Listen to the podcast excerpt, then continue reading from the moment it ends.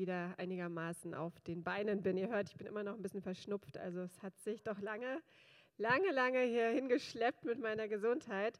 Ähm ja, und da sind wir äh, eigentlich auch schon gleich beim Thema. Der Grund, warum ich diese Predigt geschrieben habe, war tatsächlich äh, Corona. Und zwar nicht, weil ich, ich habe die im Dezember geschrieben, die Predigt. Äh, damals war ich nicht krank, da war ich nicht betroffen von der Krankheit, aber diese Situation um Corona rum, die hat mich unheimlich beschäftigt.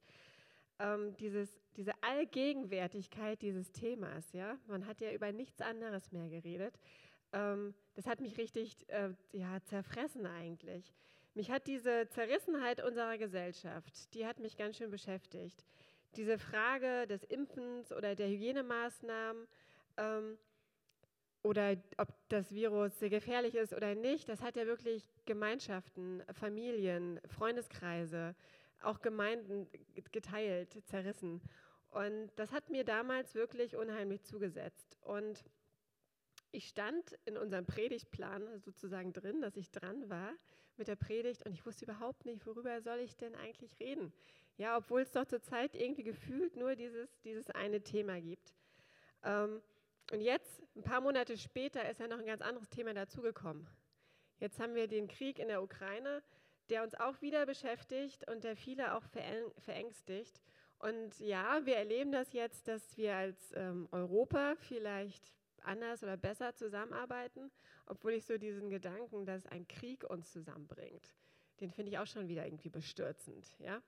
Und ähm, beim genauen Hinsehen merkt man, dass auch der, der Ukraine-Krieg von Menschen in meiner Umgebung sehr unterschiedlich wieder bewirkt, äh, bewertet wird. Und auch dort merke ich, dass Menschen ähm, unterschiedlich mit dem Thema umgehen und dass das auch wieder spaltet. Ja, das geht auch wieder durch die Familien durch. Und deswegen ist dieses Thema, wie können Menschen zusammenkommen, wie können Menschen eine Einheit bilden, ähm, diese Frage, der bin ich so nachgegangen, die ist mir ähm, ja irgendwie ins Herz gelegt worden von, von Jesus. Und darüber möchte ich euch, mit euch sprechen, über Einheit, obwohl wir so unterschiedlich sind, obwohl wir so unterschiedliche Meinungen haben, obwohl wir so unterschiedliche Sichten auf die Welt haben und was dort passiert. Und wie es uns vielleicht gelingen kann, dass wir uns nicht gegenseitig zerfleischen. Und ich finde, das ist das beste Beispiel, um sich unterschiedliche Menschen, die eine Gruppe sein sollen, anzugucken, die zwölf Jünger sind. Ich glaube, ähm, da ist das Thema genau. Ähm, die zwölf Jünger sind eine richtige Chaostruppe gewesen. Ich weiß nicht, ob euch das bewusst ist. Das kam eben in dem Lied, kommt das ja auch schon so ein bisschen an, was für verschiedene Persönlichkeiten da zusammengekommen sind. Einige von denen kannten sich schon vor ihrer Zeit, bevor sie mit Jesus unterwegs waren. Die waren Geschwister oder sie waren Freunde, sie sind miteinander aufgewachsen. Ähm, aber da waren Leute in der Gruppe, mit denen wären sie nie freiwillig in Urlaub gefahren.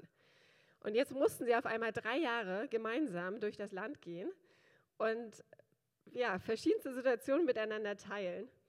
Und ich möchte mit euch mal an einen an einen Tisch gehen oder an ein Lagerfeuer, wo diese Jünger zusammensitzen und euch mal ein bisschen diese Runde näher bringen, ja, dass ihr versucht, euch das mal vorzustellen, was das für eine Gruppe war. Ich beginne mal mit Petrus. Ähm, Petrus ist der verheiratete Jünger und er ist vermutlich auch der einzige der zwölf gewesen, der verheiratet war und hat somit in seinem Leben die eine oder andere Erfahrung gemacht, die die anderen nicht hatten. Ähm, das liegt nicht nur daran, dass er eine Frau hatte, sondern er war wahrscheinlich einfach auch der Älteste. Ja, der Älteste von den zwölf. Und diese Gruppe um ihn herum, die kommt ihm sicherlich manchmal vor wie so ein Sack Flöhe. Ja, alle so jugendliche Teenager, die irgendwie noch nicht wissen, wie das Leben richtig läuft. Er ist Fischer, er weiß also, was es bedeutet, richtig anzupacken und richtig zu arbeiten. Und, und das liebe ich an Petrus, Petrus ist unheimlich temperamentvoll. Ja, bei ihm reagiert der Mund oft viel schneller, als der Kopf ins Arbeiten kommt. Also sein Herz steuert irgendwie schneller die Worte, als sein Verstand es vielleicht getan hätte. Und da das finde ich so süß. Davon wird uns tatsächlich in der Bibel auch erzählt. Also Lukas, der schreibt, ähm, das können wir im Kapitel 9, 33, in so einem ganz netten Nebensatz, können wir das nachlesen. Da schreibt er, er schreibt er, da rief Petrus schnell, ohne zu wissen, was er sagte. Und dann kommt, was er da rief. Aber dass, dass das da eingebaut wurde in der Bibel, ne? dass Petrus so jemand ist, der einfach mal so loshaut, ähm, das fand ich einfach herrlich. Also dieser, dieses Impulsive, das können wir bei Petrus ganz häufig antreffen. Und neben ihm sitzt an unserem Lagerfeuer vielleicht ähm, unser Thomas. Thomas wird ja immer als der Zweifler. Thomas der Zweifler, so wird er dargestellt. Und ich finde das irgendwie ungerecht, dass er diesen Titel bekommt, weil ich kann das, ich kann das so gut nachvollziehen, dass er jemand ist, der sagt, äh, ich will das erstmal selber sehen, ich will das erstmal selber nachprüfen. Ich glaube nicht alles, was du mir erzählst. Also deswegen, dass, er, dass das so negativ konnotiert wird, finde ich ein bisschen unfair. Ähm, aber er ist dieser, dieser Zweifler in der Gruppe.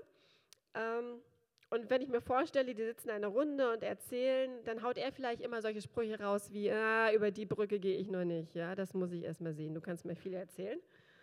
Und gleichzeitig ist Thomas auch jemand, der unheimlich leidenschaftlich ist. Auch das äh, können wir nachlesen und in der Bibel so ähm, ja, entdecken. Und zwar, ich gebe euch ein Beispiel. Es gibt diese Szene, da möchte Jesus seinen Freund besuchen, Lazarus. Lazarus ist sehr krank. Das Problem ist, dass Lazarus in der Nähe von Jerusalem wohnt. Und äh, Jesus steht schon auf der Top-1-Liste sozusagen der gesuchten Schwerverbrecher. Und es wäre für ihn ziemlich gefährlich, ähm, in diese Gegend zu reisen. Und deswegen beratschlagen die Jünger, sollen wir dorthin gehen zu Lazarus oder nicht? Und Thomas, der haut so einen schönen Satz raus, der sagt, dann lasst uns mit ihm gehen und mit ihm sterben. Ja? Also er ist da Feuer und Flamme. Das klingt sehr kämpferisch, aber ich finde diesen Gedanken so lustig, dass er ähm, irgendwie als einzige Option sieht, wenn wir dorthin ziehen, dann werden wir uns ein Gemetzel stürzen und werden alle sterben. Vielleicht gibt es ja auch einen anderen Ausweg als der Tod aller Beteiligten, wenn man Lazarus äh, besucht. Also das ist Thomas, ja. Ein Stuhl weiter sitzt Simon, Simon der Zelot. Und jetzt wird es richtig spannend. Was, wer oder was waren die Zeloten? Die Zeloten waren eine radikale Partei, die es sich zur Aufgabe gemacht hatten, die römische Besatzungsmacht mit Gewalt zu vertreiben. Das heißt, Simon ist entweder so eine richtige durchtrainierte Kampfmaschine, die nur darauf wartet, dass sie das Go bekommt, um gegen die Verbrecher, die römischen Verbrecher loszuziehen, oder er ist so ein Haudegen, der sich radikalisiert hat. Ja, der also von Leuten irgendwie so eine Gehirnwäsche bekommen hat. Und äh, be beide Sachen sind echt höchst brisant. Ja? Ich weiß nicht, ob ihr mit solchen Leuten gern unterwegs wärt. Ähm, und dann, um dem Ganzen noch eins draufzusetzen, kommt einer meiner Lieblingsjünger, das ist Matthäus, dass der es überhaupt wagt, ja, mit den anderen am Feuer zu sitzen oder in einem Raum zu sein. Matthäus ist von Beruf Steuereintreiber. Er arbeitet also für den Feind. Er hilft den Römern, sein eigenes Volk auszubeuten. Ja, er ist also so ein richtiger Verräter am eigenen Volk. Und ich wette, dass die beiden Simons, also Simons Petrus, Simon Petrus heißt ja der erste, und Simon unsere Kampfmaschine, ich glaube, die hätten den, den Matthäus gerne ab und zu mal so richtig vermöbelt. Also das, das, das stelle ich mir so vor. Ja? Und der sitzt dort mit, ähm, mit ihnen in der Gruppe und seine Nähe war sicherlich häufig ganz schwer auszuhalten. Und dann können wir davon ausgehen, dass er auch ziemlich gut mit Zahlen umgehen konnte. Also er war vielleicht so ein Logik-Brain. Ähm, wenn wir uns anschauen, wie er sein eigenes Evangelium geschrieben hat, wie er das anfängt, da kommt so eine ganz detaillierte, super aufgelistete Ahnenreihe von Jesus, mit der er beweisen will, dass Jesus tatsächlich der Messias ist, von dem im Alten Testament berichtet wird. Also er war so ein, so ein Logik-Typ. Ähm, und seine Vorgeschichte, die er so hat, also mit den Römern und so weiter, und sein Verstand in Kombination, macht ihn bestimmt nicht immer zu so einem ganz angenehmen ähm, Begleiter, stelle ich mir so vor. Und zu, äh, zu, guter Letzt will ich noch äh, Johannes und Jakobus mit an den Tisch setzen oder ans Feuer. Wir sind ja am Feuer heute. Ähm, die beiden waren Brüder. Sie werden die Söhne des Zebedeus genannt. Und Jesus gibt den beiden später einen anderen Namen. Und zwar nennt er sie die Donnersöhne. Was für ein Typ stellt ihr euch vor, der Donnersohn genannt wird? Das hat sicherlich was mit ihrem Naturell zu tun. Und es gibt schöne Begebenheiten, die uns erzählt werden, die das auch so untermalen.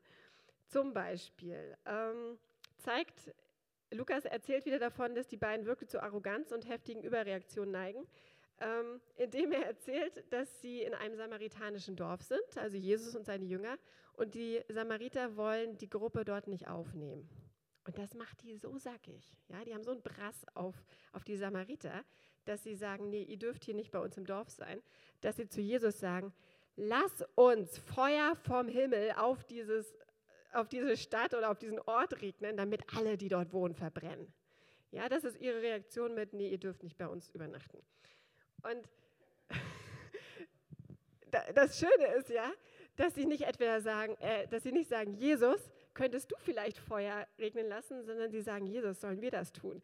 Also ich weiß nicht, ob das eine absolute Selbstüberschätzung ist ihrer Möglichkeiten oder ob sie einfach nur mega selbstbewusst sind.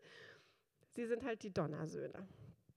Und dann gibt es in der Gruppe sicherlich noch ganz andere Charaktere, auch ruhigere Charaktere. Also Nathanael zum Beispiel, der wird von Jesus selber als wahrer Sohn Israels dargestellt also als ein aufrechter Mann, so bezeichnet Jesus Nathanael. Ich stelle ihn mir so vor, dass er ein, ein Jude, wie er im Buche steht, war, der das Herz am richtigen Fleck hatte und der alles richtig machen wollte, um Gott zu gefallen.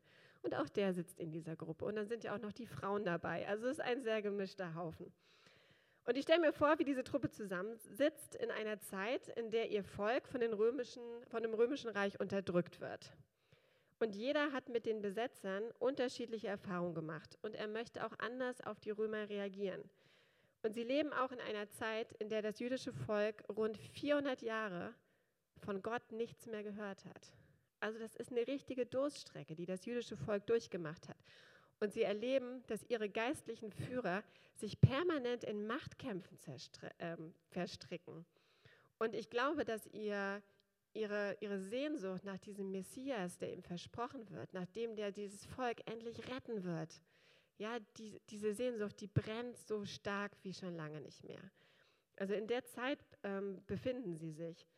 Und sie sind eine Gruppe, in der jeder sicherlich auch unterschiedliche Vorstellungen davon hat, was Jesus bewirken wird oder wie er es bewirken soll. Und ihr dürft auch nicht vergessen, in was für Umständen sie durchs Land gezogen sind. Die haben zu Hause alles verlassen, ihre Sicherheit, und sind ähm, durch Israel gezogen und wussten nicht, wo schlafen wir eigentlich morgen? Was essen wir eigentlich morgen? Sie haben erlebt, wie die Leute, die ihnen Vorbilder waren, auf einmal ihre Feinde wurden und sie verurteilt haben für das, was sie gemacht haben.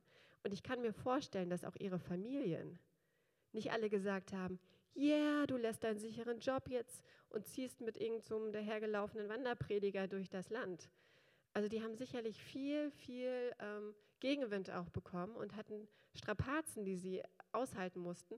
Und wenn ihr in so einer Situation seid, dann würdet ihr doch am liebsten mit den Menschen zusammen sein, denen ihr vertraut.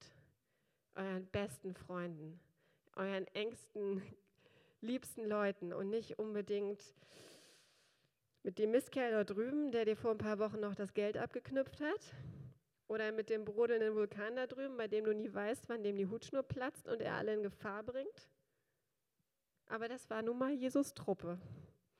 Jesus hat schön in jedes Regal gegriffen und sich seine, sich seine Leute zusammengesammelt. Und er wusste genau, welche Sprengkraft in diesem Haufen schlummert.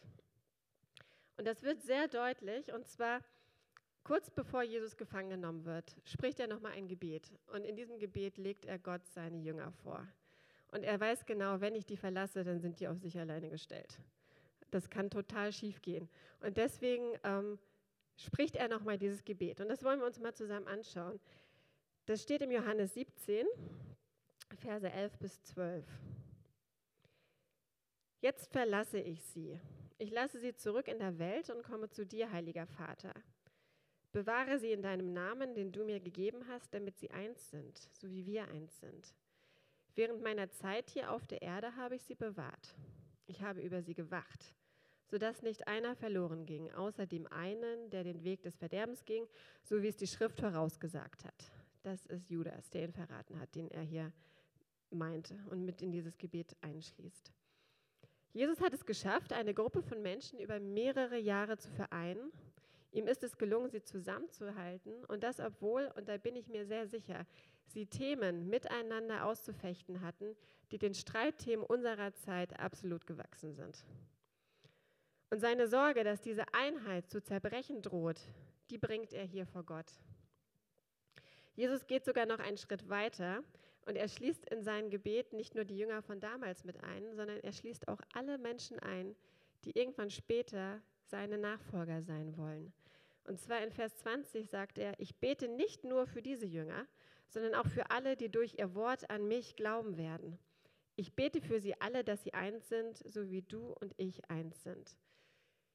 in diesem Satz, da stecken zwei Dinge, die ich absolut bemerkenswert finde. Also die es wirklich wert sind, dass wir sie bemerken.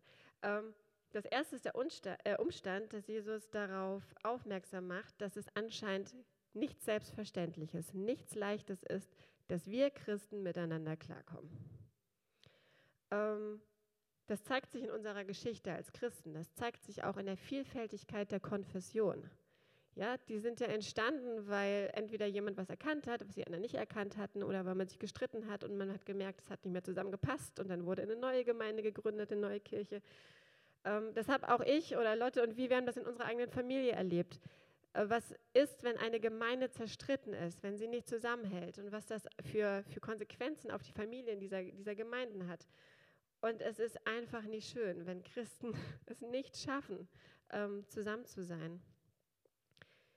Vor 2000 Jahren ist die Einheit seiner Nachfolger eins der Top-Anliegen von Jesus.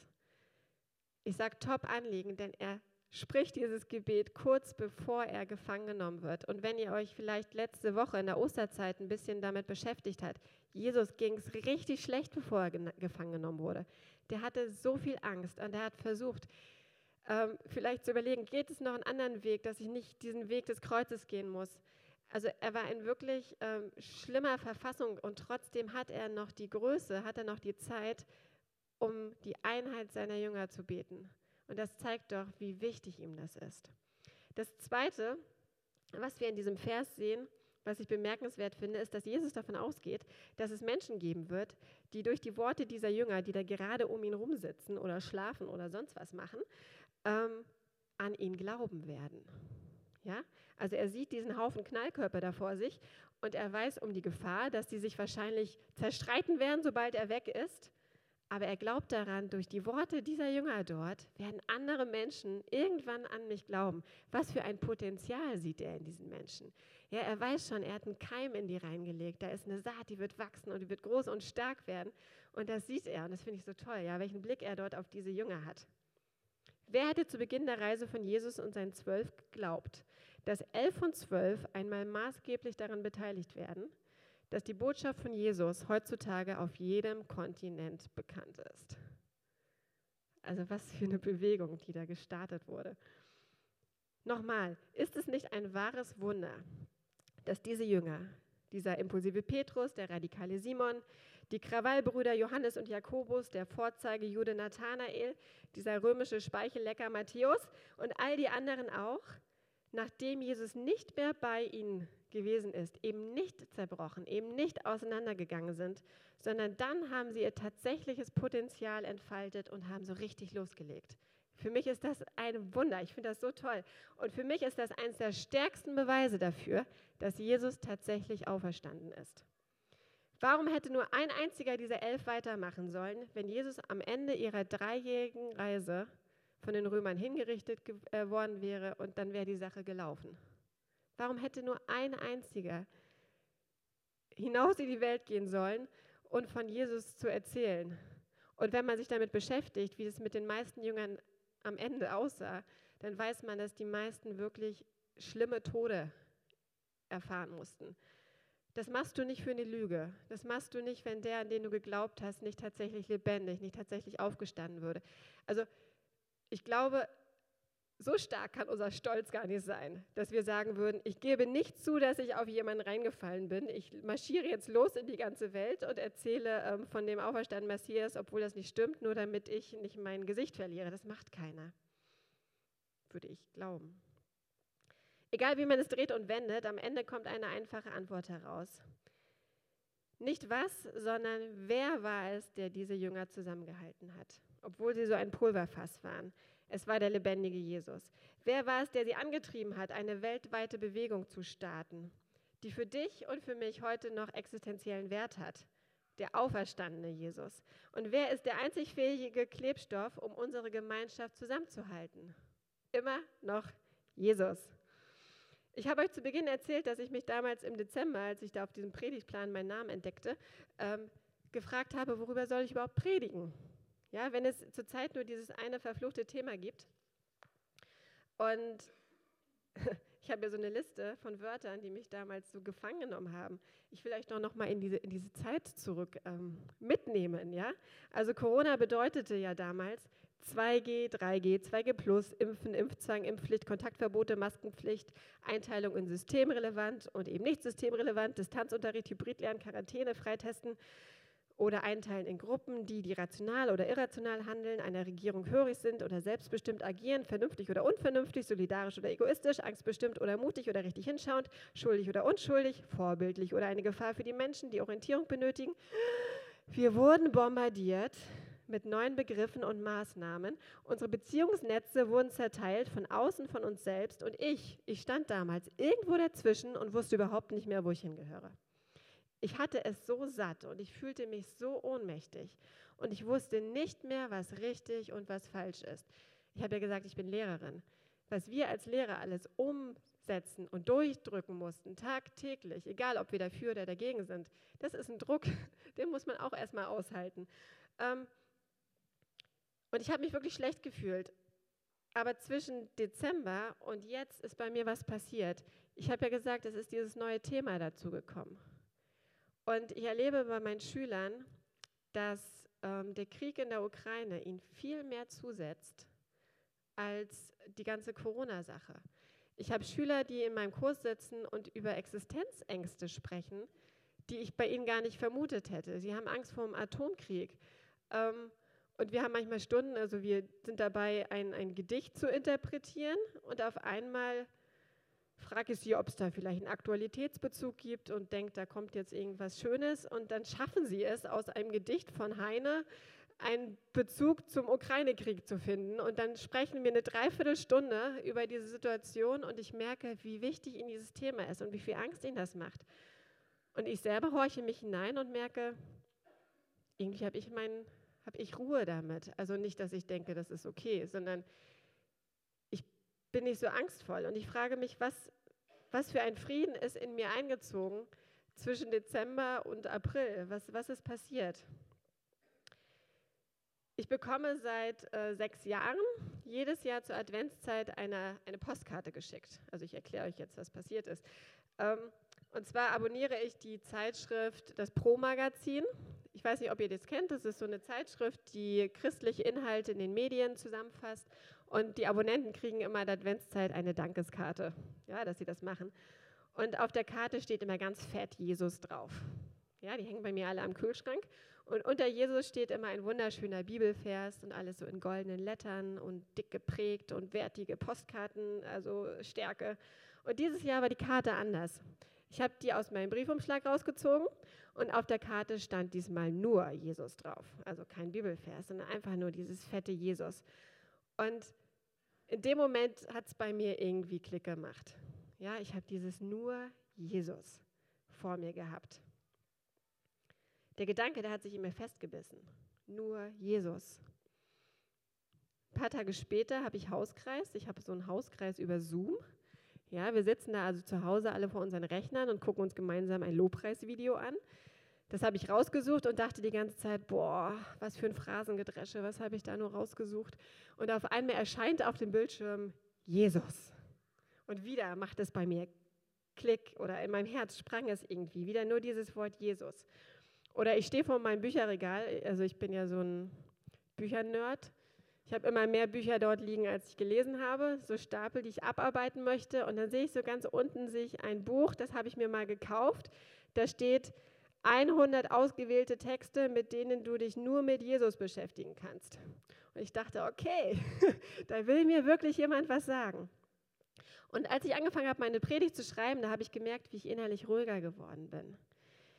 Und diese Ruhe, die ist erstaunlicherweise bis heute meistens geblieben. Und wer mich ein bisschen kennt, der weiß, dass ähm, ich genau weiß, was innere Unruhe bedeutet. Ja, ich weiß, was es bedeutet, eine Panikattacke zu bekommen. Ich kenne es, wenn die Angst einen so überfällt, dass man nicht mehr schlafen kann, dass einem die ganze Haut kribbelt, ja, dass man das Gefühl hat, einem fallen alle Haare raus. Ähm, ich kenne das, wenn Angst einem alle Kraft raubt. Deswegen ist dieses Gefühl der Friede, des Friedens, der inneren Unruhe für mich, äh, der inneren Ruhe, etwas ganz, ganz Kostbares, was mir hier geschenkt wurde. Und im Dezember, als ich die Predigt geschrieben habe, da wurde mir klar, ich brauche wieder eine Neujustierung. Ja, ich, ich brauche es wieder, dass mein Fokus auf dem liegt, was die Jünger in ihrer Mitte hatten. Ich brauche wieder Jesus im Zentrum meines Lebens. Der Jünger Johannes, also einer von diesen Donnersöhnen, der hat ähm, einen Brief geschrieben an die Gemeinden in Asien, die er mitgegründet hat. Und wir kennen das als die Offenbarung des Johannes. Das ist dieses seltsame Buch am Ende der Bibel, das man liest und nicht versteht. Ähm, und in seinem Vorwort, erinnert Johannes bereits daran, dass Jesus Alpha und Omega ist. Er sagt also, Jesus ist Anfang und Ende. Und dann erzählt er noch so ein bisschen von seiner Rahmen, von der Rahmenhandlung dieses Briefes. Und zwar hat Johannes ähm, sehr viel von Jesus erzählt. Und das hat die Leute so genervt, dass sie ihn aus dem Land geschmissen haben. Ähm, so viel zu dem Donnersohn. Der ist also immer noch in ihm drin. Und er sitzt dort auf dieser Insel und hat eine äh, Begegnung mit Jesus. Also nicht, er erzählt nicht von damals, als er mit den Jüngern unterwegs war, sondern er hat eine neue Begegnung mit Jesus. Und die ist erstmal so gewaltig, dass er wie tot auf die Erde fällt und dort erstmal liegt. Und dann spürt er, wie Jesus seine Hand auf ihn legt und zu ihm sagt, Johannes, fürchte dich nicht. Ich bin der Erste und ich bin der Letzte und ich bin der Lebendige. Ich liebe diesen Satz. Was steckt da drin? Jesus sagt, er ist der Letzte. Das bedeutet, er ist die letzte Wirklichkeit. Er behält das letzte Wort. Alle Angelegenheiten, die uns gerade jetzt so dominant erscheinen, die uns auffühlen, die uns belasten, die uns verängstigen, sind höchstens das Vorletzte. Es bleibt nichts bei dem, bei dem Jetzigen. Ja? Jesus steht am Ende, Jesus steht am Ziel. Und damit ist unser ganzes Leben von ihm umschlossen. Er ist Alpha, er ist Omega. Und dann sagt er auch noch, ich bin der Lebendige. Was bedeutet das? Ich verstehe das so. Jesus steht am Anfang meines Lebens, Jesus steht am Ende meines Lebens und in diesem dazwischen, das Höhen und auch wirklich tiefe Tiefen hat. Auch da ist Jesus drin. Und nicht nur in Form eines Bibelverses, sondern da ist der lebendige Jesus. Der steckt da drin. Mit dem kann ich unterwegs sein.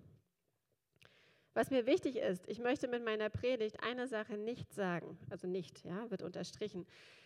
Ich will nicht zu euch sagen, hör auf, dich mit deinen Problemen, die um dich herum toben, zu beschäftigen und richte deine Aufmerksamkeit nur noch auf Jesus. Ja, wandle wie ein Geist erfülltes Parallelwesen durch diese Welt, das nur noch von Bibelversaufklebern auf seinem Spiegel lebt und sich gedanklich nur noch auf das konzentriert, was am Ende dieser Welt auf uns wartet. Ja, es geht mir nicht um ein Wegdrängen dessen, was um uns herum passiert. Mir geht es darum, wieder neu zu entdecken, dass Jesus der gute Rahmen unseres Lebens ist. Und diese Sichtweise, die hat Potenzial, Zukunftsängste zu zersprengen. Mir geht es darum, den verbindenden Charakter von Jesus wieder neu zu entdecken. Jesus hat nie gesagt, alle, die an mich glauben werden, ja, werden eins sein, weil sie durch mich alle dieselbe Meinung über alles haben werden. Jesus betet in diesem letzten Gebet vor seiner Kreuzigung, das Gebet geht dann noch ein bisschen weiter, auch die folgenden Sätze. Er sagt, ich habe ihnen die Herrlichkeit geschenkt, die du mir gegeben hast, damit sie eins sind, wie wir eins sind. Ich in ihnen und du in mir, damit sie alle zur Einheit vollendet werden. Schwieriger Satz. Ich versuche ihn für euch mal zu übersetzen. Ich glaube, Jesus meint damit, weil Gott in mir ist und ich in meinen Nachfolgern mit drin äh, mit bin, weil ich eine Beziehung mit meinen Nachfolgern habe, habe ich eine Basis geschaffen, ähm, die hilft, dass auch meine Jünger eine Einheit sein können. Also unsere Beziehung, die zwischen dir und mir, die bildet die Einheit, dass ihr, äh, die Basis, dass ihr eine Einheit sein könnt. Und somit ist die Beziehung zu Jesus, ähm, die jeder einzelne Nachfolger pflegt, das, was dazu führt, dass wir Christen, dass wir Menschen untereinander miteinander klarkommen und uns gegenseitig unterstützen. Und ich möchte euch hier bei Live oder wo ihr auch zu Hause seid, ich finde es toll, dass ihr heute alle hier seid, ähm, ermutigen, dass ihr gemeinsam euren Fokus auf Jesus lenkt, immer und immer wieder. Ja, dass ihr gemeinsam zu ihm wächst und zueinander. Das geht Hand in Hand. Wenn wir unsere Beziehung zu Jesus stärken, dann stärken wir auch die Beziehung zu anderen Menschen. weil es einfach, es macht so viel Freude dann, mit anderen Menschen über das zu reden, was wir mit Jesus erlebt haben. Jesus verbindet uns. Ein cooles Logo zu haben, ihr habt ein ziemlich cooles Logo. Überhaupt ist es eine stylische Gemeinde, muss man ja sagen. Ja, ihr habt stylische Mützen, die habe ich schon hinten gesehen. Ähm, und ich gibt auch diese Hoodies, glaube ich, die ihr habt. Ne? Das hilft schon mal. Das hilft schon mal, sich als Gruppe zu identifizieren. Aber die Einheit braucht den lebendigen Jesus, mit dem wir gemeinsam unterwegs sind. Es braucht gemeinsames Gebet, es braucht gemeinsam über die Bibel zu sprechen, über sie zu diskutieren, über sie zu streiten. Ja, es braucht gemeinsames Essen, es braucht gemeinsamen Spaß und Freude und Party und Müll sammeln. Das macht ihr ja auch. Also einfach Gemeinschaft miteinander zu pflegen mit ihm und mit euch. Also bleibt daran, bleibt dabei, ja, macht das.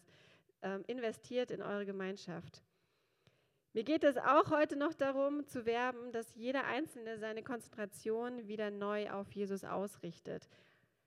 Oder vielleicht beginnt, seine Konzentration auszurichten. Ich kenne euch ja gar nicht. Ich weiß gar nicht, wo ihr steht und wie ihr mit Jesus gerade unterwegs seid.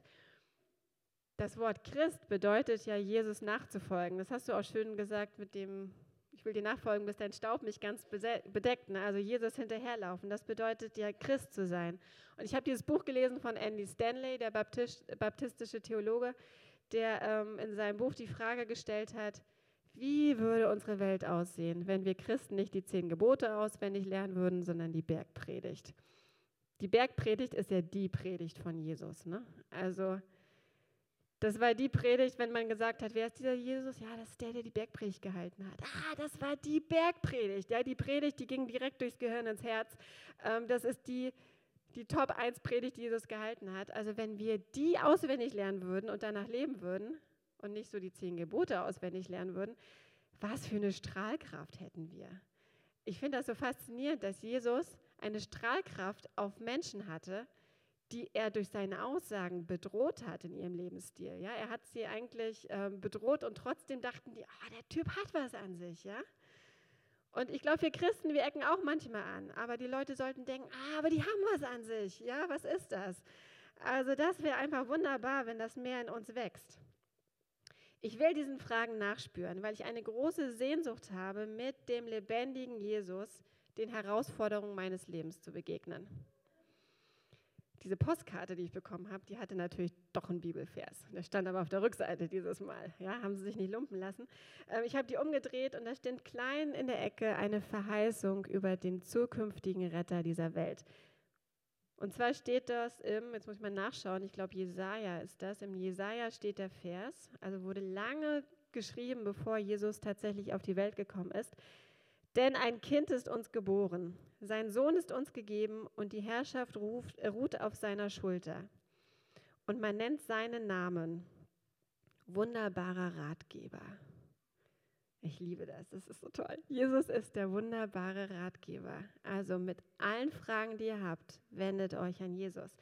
Er ist der starke Gott, das steht danach. Er ist kein schwacher Gott, er ist ein starker Gott. Er ist der ewige Vater, also das Wort Vater ist hier in dem besten Sinn gemeint, wie man sich einen Vater vorstellen kann. Und jetzt kommt mein Lieblingsname, weil das einfach das ist, was ich am meisten brauche, Friedefürst. Jesus ist der Friedefürst. Und wir haben Weihnachten und Ostern haben wir schon hinter uns, ja? Weihnachten erinnert man daran, dass der Messias geboren ist, dass der Retter auf die Welt gekommen ist. Und Ostern feiert man, dass er lebendig ist, dass er immer noch lebt. Ähm, dass er der Erste, der Letzte und der Lebendige ist. Das ist so, das, also wenn ihr was mitnehmt, dann diese drei Sachen. Er ist der Erste, der Letzte und der Lebendige. Und er kann mit jedem zusammen sein, egal wie chaotisch der Haufen ist. Hauptsache, er steht in der Mitte. Ja, also Jesus ist das Lagerfeuer eigentlich, um das sich alle rumscharen. Ähm, ja, das sind meine Gedanken. Und ich hoffe, dass irgendwas dabei war, was in euch Frucht oder lang, keimt und langsam wächst und was euch motiviert, was euch Trost schenkt oder Freude oder vielleicht seid ihr jetzt voll motiviert ähm, und wollt diesem Jesus nachspüren und fangt an, auch euch mit 100 Bibelversen über Jesus zu beschäftigen. Ich weiß es nicht. Ich freue mich, dass ich mit euch äh, zu euch sprechen durfte. Ich will am Anfang noch, äh, am Ende noch mit euch beten. Ihr könnt natürlich schon nach vorne kommen. Ähm, genau. Ja, Jesus Christus, ähm, du machst mich oft sprachlos und du bist du bist eigentlich der, dem ich unbedingt folgen möchte, weil du mich so faszinierst und weil du mich in deiner Person, wie du mit Menschen umgehst, auch so unheimlich faszinierst. Und ich glaube, ich hätte in diese Reihe der Jünger richtig gut reingepasst. Mit all meinen äh, guten und mit all meinen kantigen Charaktereigenschaften. Und ich danke dir, dass du uns anblickst und großes Potenzial in uns siehst. Und ich finde es unheimlich schön, dass du ein Gott bist, der sich mit uns auf den Weg macht, der uns vorangeht und der nicht nur ja, im, im schönsten Lobpreis auf den höchsten Bergen zu finden ist, sondern der auch in die tiefsten und dunkelsten Stunden unseres Lebens ähm, ja, mitgeht, der da ist und der das auch nachempfinden kann, was es bedeutet, dort unten zu sein. Das ist das, was mich auch so an dir fasziniert, Herr dass du selbst diesen Weg gegangen bist. Und zwar zu 100 Prozent. Jesus, ich möchte jeden Einzelnen segnen. Ich möchte ihn ähm, ja einfach die Gewissheit mit ins Herz hineinlegen, dass du, dass du sie liebst, dass sie alle wertvolle und äh, geliebte Menschen sind und dass du was mit ihrem Leben vorhast und dass du sie siehst. Ja, danke Herr, dass du am Anfang stehst, am Ende unseres Lebens, dass das eine Hoffnung ist, die uns die uns echt Trost spenden kann, wenn wir sie einfach ganz, ganz fest glauben. Und das Schönste ist, dass du der Auferstandene bist, der einfach dabei ist. Amen.